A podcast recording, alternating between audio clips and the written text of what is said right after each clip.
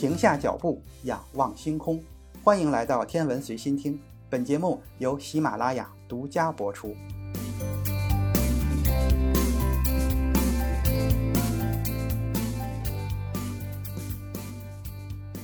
欢迎收听原创严选。高能粒子物理学的黄金时代出现在二十世纪的六十年代末到七十年代。量子场论的细节伴随着弱力和电磁力的统一被一点一点地揭示出来。这个时候，强力的性质也慢慢的在物理学家的头脑中逐渐的清晰起来。直到一九七九年，粒子物理标准模型的理论所包含的组成部分均被提出。这个模型里边囊括了所有已知的基本粒子以及原子和原子核内部的作用力，只是其中的一些比较重的粒子还没有在实验中得到确认。从二十世纪三十年代到六十年代的这三十年间，实验物理学家发现的粒子就像动物园一样纷繁复杂。除了质子、中子、电子和中微子之外，还有大量奇怪的新粒子。一九三二年，美国物理学家卡尔·安德森在宇宙射线中发现了狄拉克预言的正电子。四年后，他和另一位美国的物理学家塞恩内德梅耶发现了另一种新粒子。这种粒子的行为就像是电子一样，只是质量大约是普通电子的二百倍。在人们认识它的过程中，这种粒子有过很多的名字，我们现在称之为缪子。在它被发现的时候，它根本不符合当时已有的任何关于物质组成结构的理论或是看法。一九七四年，克里斯托大学的物理学家塞西尔·鲍威尔带领团队在宇宙射线中发现了另外的一种新粒子。它的质量比缪子略大，是电子的二百七十三倍。但是与介子不同的是，这种粒子分别带正电、带负电和电中性。我们现在称之为派介子。它们就是汤川秀树曾经预言的粒子。随着探测手段的不断发展，新粒子不断的涌现。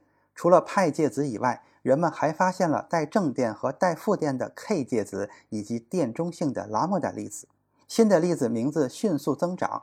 面对着这么多的粒子，也就难怪费米在回答一位年轻物理学家的问题时说道：“年轻人，如果我能把这些粒子的名字全都记住，那我就能转行当植物学家了。”在令人眼花缭乱的新粒子中，一定存在着某种潜在的模式。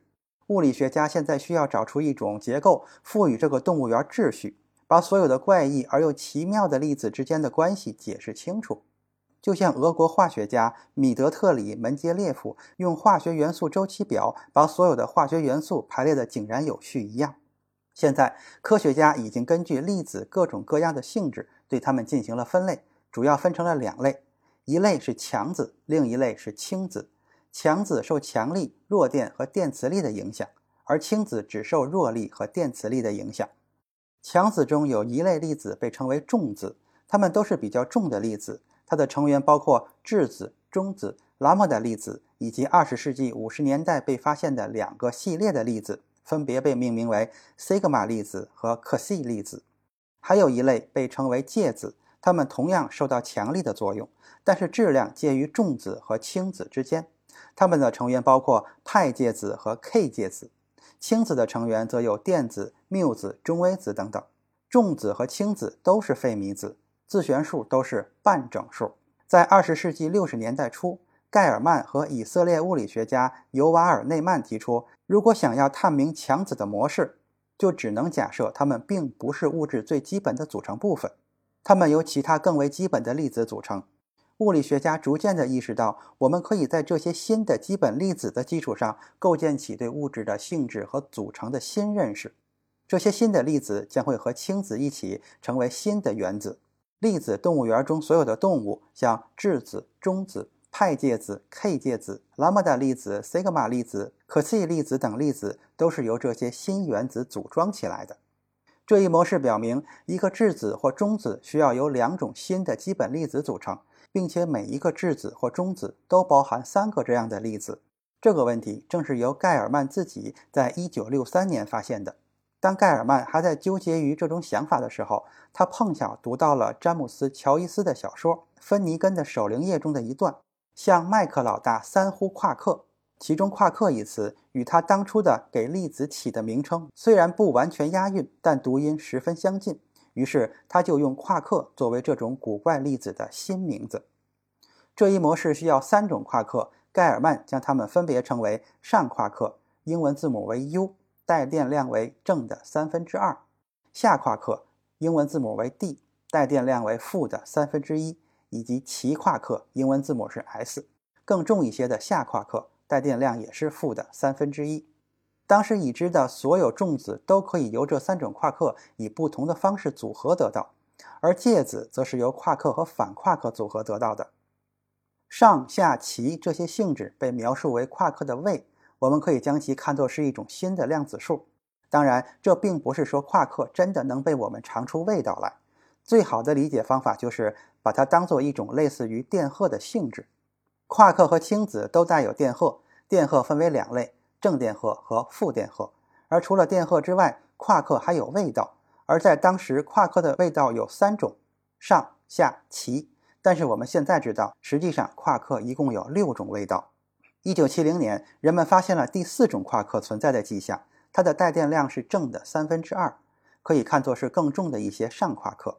它被称为灿夸克，但是大多数的物理学家还对它的存在保持怀疑的态度。到了一九七四年的十一月。另一种被称为 J 普赛介子的粒子，同时被纽约布鲁克海文国家实验室和位于加州的斯坦福直线加速器中心找到。人们发现这种粒子是由一个灿夸克和一个反灿夸克组成的。至此，对灿夸克的怀疑瞬间就结束了。内容太多，休息一下。主播已经开通了洗米团的功能，加入洗米团就能畅听所有的单集付费声音。同时还能超前听音频，还有专享的圈子动态，还等什么？赶紧加入吧！推广期价格优惠哟。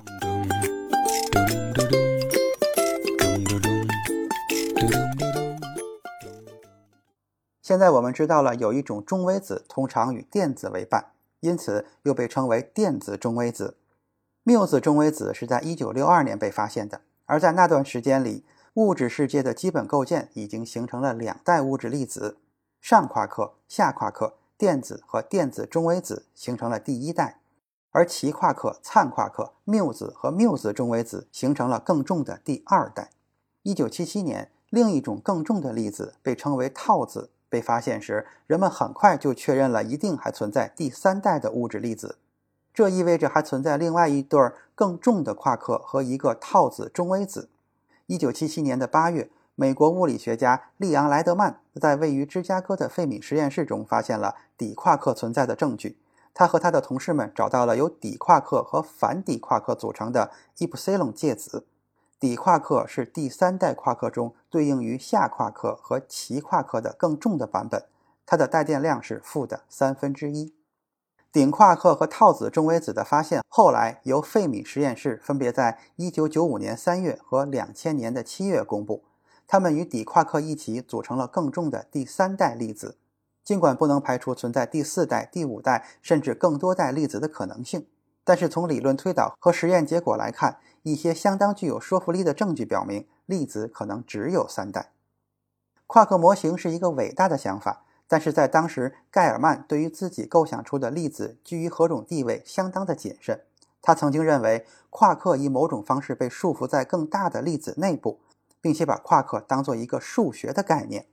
斯坦福直线加速器中心在一九六八年进行的实验提供了强有力的证据，表明了质子确实是一个包含某种点状成分的复合粒子。当时的实验学家还不清楚这些成分是否的确就是夸克。不过，实验表明，它们非但没有被紧紧地束缚在质子的内部，反而如同完全自由的状态一般四处的乱逛。这似乎与夸克由于被束缚在中子和质子的内部，并且因此尚未被发现的观点有些矛盾。如果它们可以自由地随处游荡，那么为什么不从质子和中子里边出来呢？我们通常认为，自然界中的力是集中在一点上的，通常是粒子或是产生力的物体的中心。离这一点越远，力的强度也就越弱。最明显的例子就是牛顿引力和电磁力。但是，普林斯顿大学的理论物理学家戴维·格罗斯和弗兰克·维尔切克，以及哈佛大学的理论物理学家戴维·波利策，在1973年指出，强力并不遵循这种模式。正相反，强力的作用就像是相邻的夸克被一根强力的弹簧连接在一起。当夸克互相靠近的时候，弹簧松弛，它们之间的力减小。在质子或中子的内部，夸克被束缚在一起，但是相互之间又离得很近，所以能够看似自由地随处游荡。盖尔曼、德国理论物理学家哈拉尔德·弗里奇和瑞士理论物理学家海因里希·洛伊特维勒现在已经拥有了建立一个关于强力的量子场论的所有要素。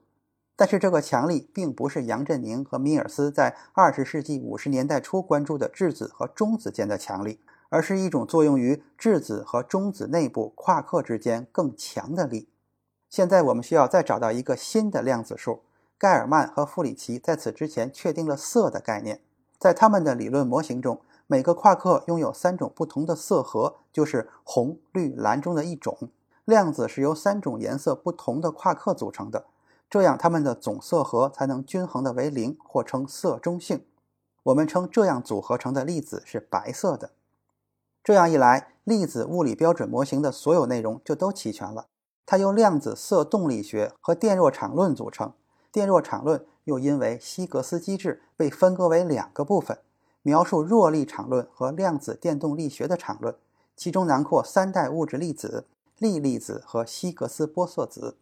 截至两千年，除了希格斯玻色子之外，所有涉及的粒子均已在实验中被发现。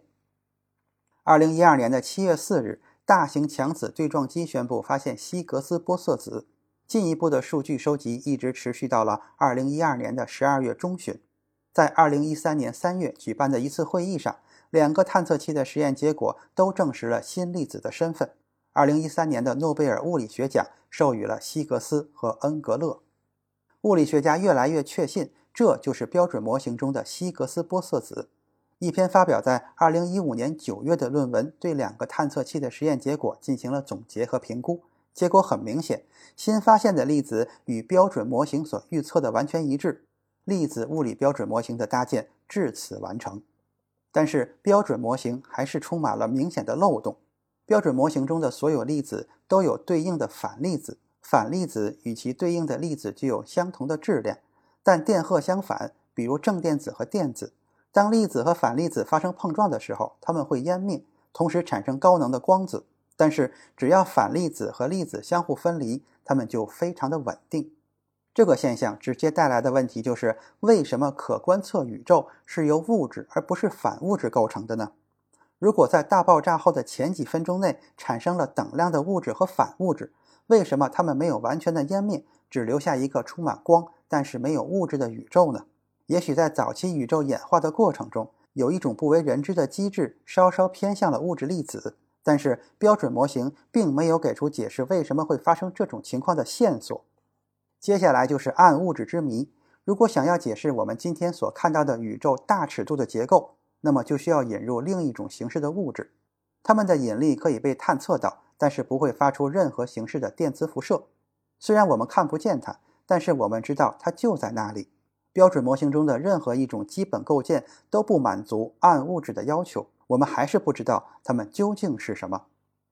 最后，标准模型中也没有引力的位置，而这种引力是我们描述大尺度物体所必须的。现在，我们运用广义相对论来处理智能和弯曲时空的大尺度行为，运用量子场论来处理原子和亚原子粒子的色力、弱力和电磁相互作用。